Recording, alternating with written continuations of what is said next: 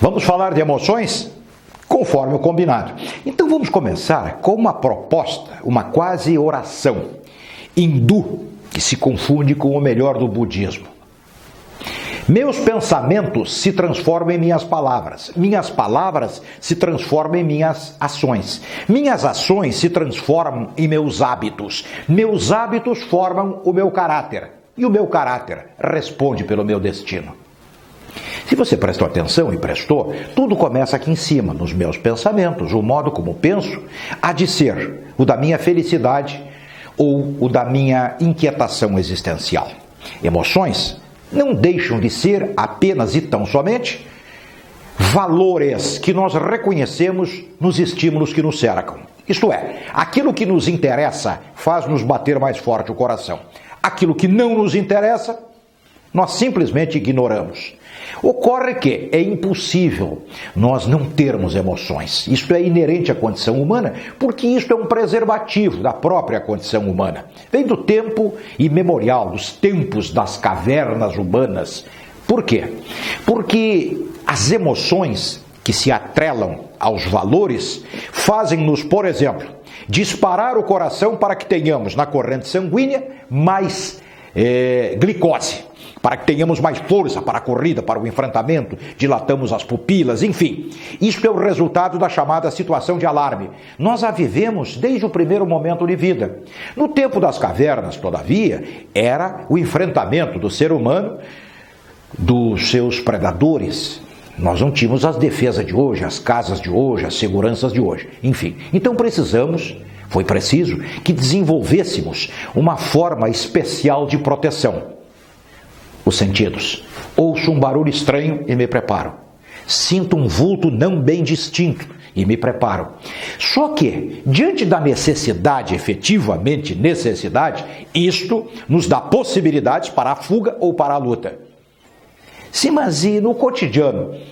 Dificilmente temos a necessidade do enfrentamento físico ou da corrida para a fuga física, mas as emoções estão nos cercando o tempo inteiro. Porque temos valores. Temos valores. E aí eu vou repassar algumas das questões que eu tenho guardado comigo e que fazem parte deste meu arquivo temático. Os americanos andaram pesquisando como chegar mais perto da felicidade mais rapidamente americanos da Universidade de Princeton, no resumo e apenas as questões mais importantes. Disseram que nós, para sermos mais felizes, isto é, termos emoções mais tranquilas, precisamos ser religiosos. Eu contesto, eu não preciso ser religioso para ser feliz, eu preciso ser honesto, eu preciso estar tranquilo comigo mesmo. E se eu for honesto, hei de ser bom. E se há um Deus justo e justiceiro lá em cima, tenha ele o nome que tiver diante dos nossos credos, ele há de me piscar o olho. Poxa, esse camarada aí não vai à igreja igreja, mas ele não precisa ir à igreja, ele está dentro da linha daquilo que eu desejo que os humanos lá embaixo sigam e façam. Não preciso ser religioso, preciso ser correto. Que eu posso ir à igreja, ficar lá atrás olhando as pernas das mulheres. Elas passam, vão lá para a Eucaristia e eu fico olhando de alto a baixo. Não é esse o propósito de quem vai à missa. Ou então, aquela senhorinha que cobre o cabelo, ali, esperando a hóstia mas pensando mal da vizinha, pensando mal da nora, pensando mal do genro, é, desejando alguma coisa não absolutamente correta e de acordo com as circunstâncias, com a missa, com a igreja onde ela se encontra. Da hora não preciso ser religioso, haja vista os crimes cometidos por religiosos de todos os tipos. Segundo os americanos, eu preciso ter curso superior para ser feliz. Eu não preciso ter curso superior para ser feliz. Eu pelo curso superior, me habilito ao exercício de uma atividade profissional, mas eu posso ser perfeitissimamente feliz sem o diploma. Sendo competente, sendo dedicado, sendo obstinado, amando uma arte, uma ciência, um esporte, mas do meu modo, sem que eu precise do passaporte para a habilitação oficial. O curso superior é uma necessidade legal para o exercício de certas atividades profissionais. Para ser feliz, eu preciso ser casado. Deixe-me descansar o papel aqui. Eu preciso ser casado para ser feliz? Não, não preciso. Mas por que, que os americanos dizem que os casados estão mais perto da felicidade? Por quê? Pelo convívio, pelo respeito, pelo interesse mútuo de um pelo outro. Se cuidam reciprocamente mais e melhor. E a partir da hora em que eu tenho alguém que me cuida porque me quer, porque me gosta, Eu próprio estarei mais tranquilo no encaminhamento de uma vida que poderia ser desorganizada em função de eu mesmo me achar o dono do caminho mais reto para a minha felicidade. Então a parceria, esta sim, a parceria, mas seja com quem for, marido, mulher, amigos, com quem for, a boa parceria nos tranquiliza as emoções. Caso contrário, nós podemos fazer realmente tolices para depois, olhando para trás, dizermos: meu Deus, mas eu não devia ter feito. Então tá. Lançamento de um empreendimento imobiliário. Um lugar para ser feliz, é o que está escrito aqui, claro. Os corretores querem vender terrenos nesta praia catarinense, no sul do Brasil. Lugar para ser feliz é onde você mora, é onde você vive, é na sua casa. Ah, você mora num apartamentozinho deste tamanho. Transforme este apartamentozinho deste tamanho numa mansão. Como é que você pode fazer isso? Na sua cabeça. É a sua cabeça que vai determinar o seu destino. Porque há muitos que moram em mansões e que estão pensando em se jogar da ponte. A mansão, claro que temos que lutar por dias melhores, claro que se for preciso ou necessário ou formos capazes, vamos mudar para algo melhor, mais adequado. Mas enquanto estivermos neste pequeno apartamento, aqui é o nosso reino. Se você pensar assim, se angustia menos, dispara menos o coração, suas emoções estarão sob controle. Enfim, lugar para ser feliz, como dizem os budistas, aqui e agora. Ah, mas agora não está bem, não está bom. Transforme o limão numa limonada. É possível fazer isso. A cabeça exatamente existe para isso, porque se não houver o pensamento, não haverá emoções. Eu já disse isso. As emoções estão no pensamento. Não vai dar certo. Você está muito perto do fracasso. Vai dar certo. Este vai dar certo, que pode ser um movimento labial, acaba determinando energias que o fazem levantar mais cedo, dormir mais tarde, estudar com mais intenção e atenção. E aí as coisas se viabilizam.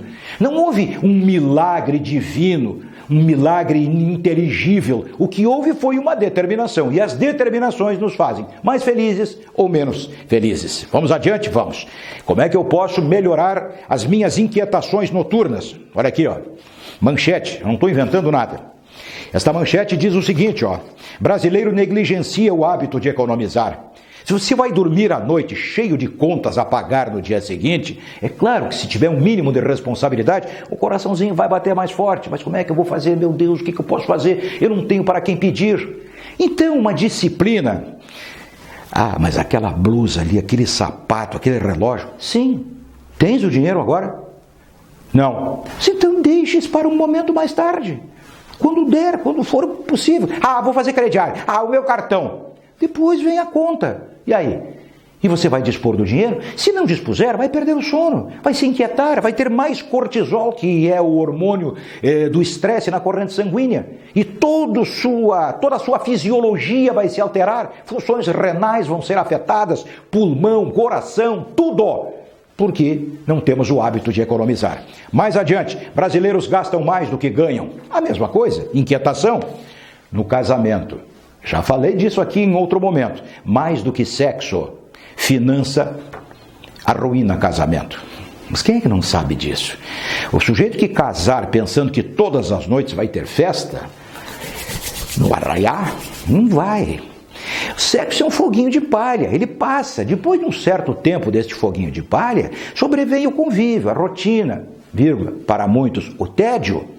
Então é preciso que tenhamos uma certa prudência nesta história de, ah, eu vou casar, se eu não casar com o Júnior, eu morro, ah, se eu não casar com a Maria, eu morro, não vai morrer. Isso aí é, é histeria, é futilidade, é chilique de neuróticozinho.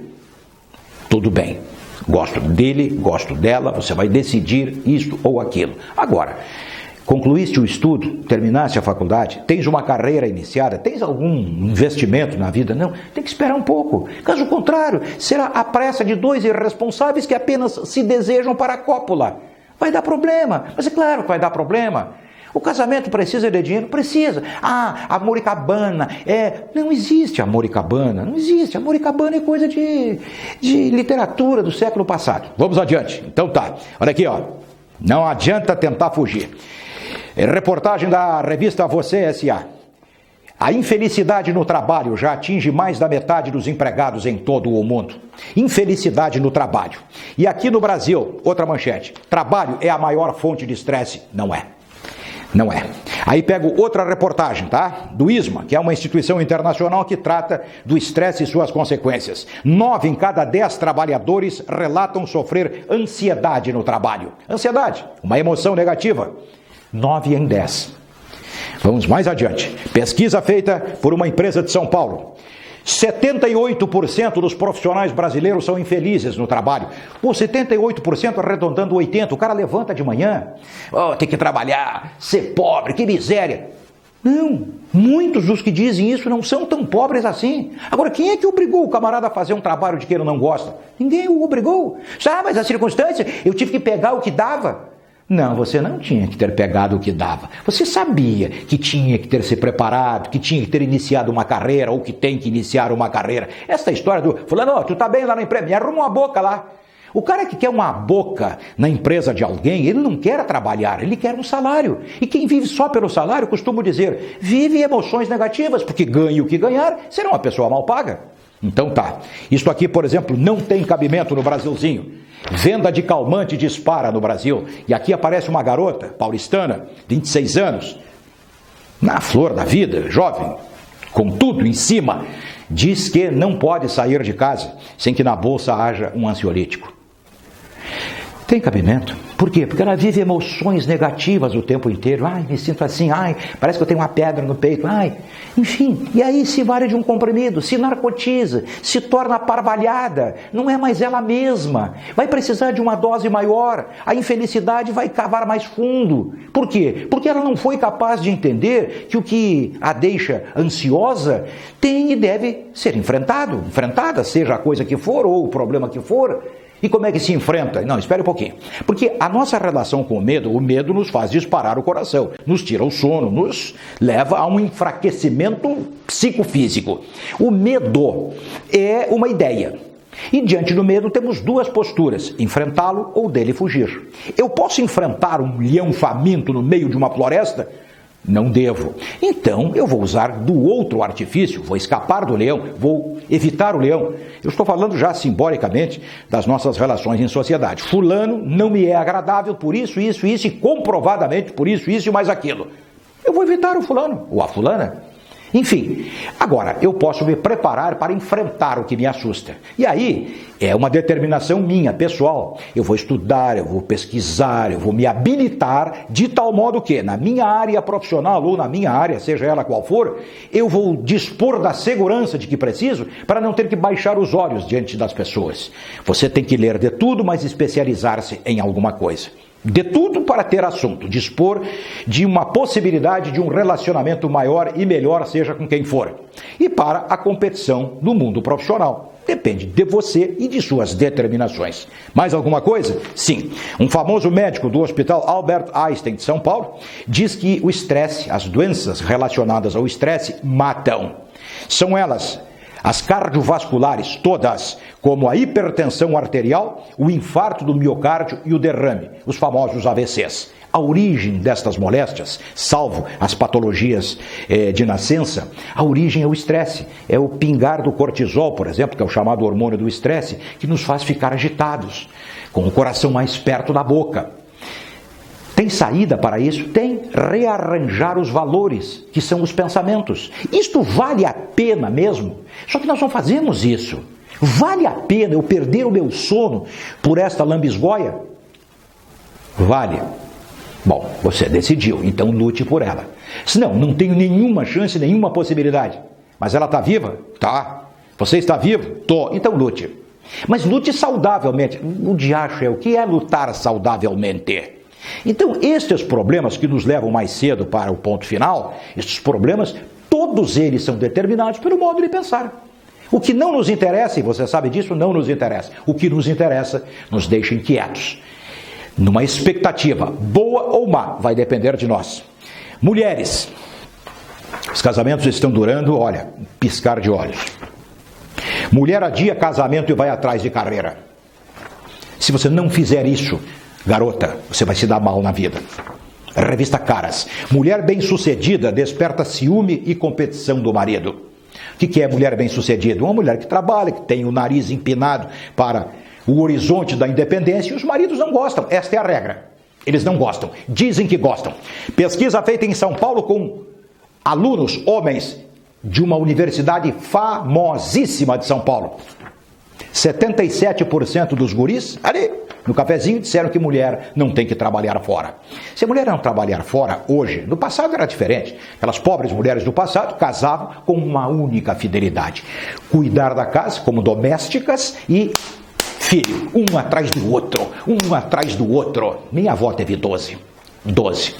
1,40m de altura, pobrezinha, não fez outra coisa na vida. Quantas outras? Hoje, estudar, tornar-se independentes financeiramente, enfim, só que o marido vai estrelar, vai chiar. Vamos encurtar a conversa? Emoções são pensamentos. Se você Dominar os seus pensamentos é difícil, muito difícil, mas se você os disciplinar razoavelmente, vai se incomodar menos do que se incomoda hoje. Depende só de você. E não deves esquecer que meus pensamentos se transformam em minhas palavras, minhas palavras se transformam em minhas ações, minhas ações formam os meus hábitos, meus hábitos formam o meu caráter e o meu caráter responde pelo meu destino. Rebobinando a fita, tudo começou aqui em cima. Para ser feliz, eu preciso desejar ser e dispor da chave que abre a porta da felicidade. Esta chave está na palma da mão de cada um de nós todos, porque a porta só abre por dentro e é uma determinação para o sim ou para o não do que temos aqui em cima, a cabeça. Seja feliz.